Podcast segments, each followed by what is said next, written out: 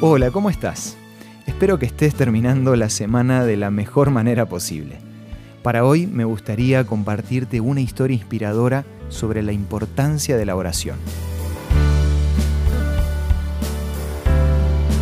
Esto es Una luz en el camino, un encuentro de amistad y de paz espiritual con el licenciado Santiago Paván. Lamento tener que molestarlo, señor Müller, pero tengo que decirle que los niños están esperando el desayuno y no tenemos nada para darles. Con estas palabras empezó el día para George Müller, conocido como el padre de los huérfanos, un personaje que ya mencioné en otra historia muy similar relacionada con la reina de Inglaterra.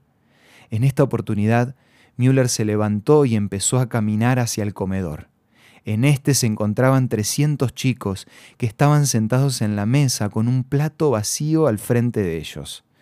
Cuando uno de los niños le preguntó por la comida, Müller le dijo, Dios proveerá.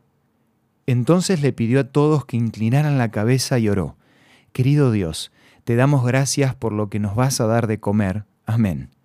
George no tenía idea de dónde saldría la comida, pero confiaba en que Dios le iba a mandar el desayuno como lo había hecho en otras oportunidades. En ese momento alguien llamó a la puerta. Cuando Müller abrió, ahí estaba el panadero.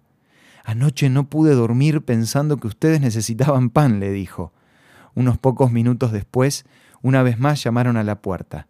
Ahora era el lechero. Señor Müller, se me rompió la rueda de mi carreta. Necesito que sus muchachos me ayuden. Aquí tiene diez cántaros de leche que ustedes pueden utilizar.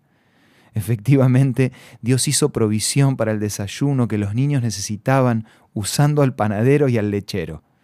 Durante toda su vida, Müller sirvió como padre de unos 10.000 huérfanos. Pero ¿cómo pudo hacerlo? Él mismo dijo que todo lo que había logrado fue en respuesta a la oración.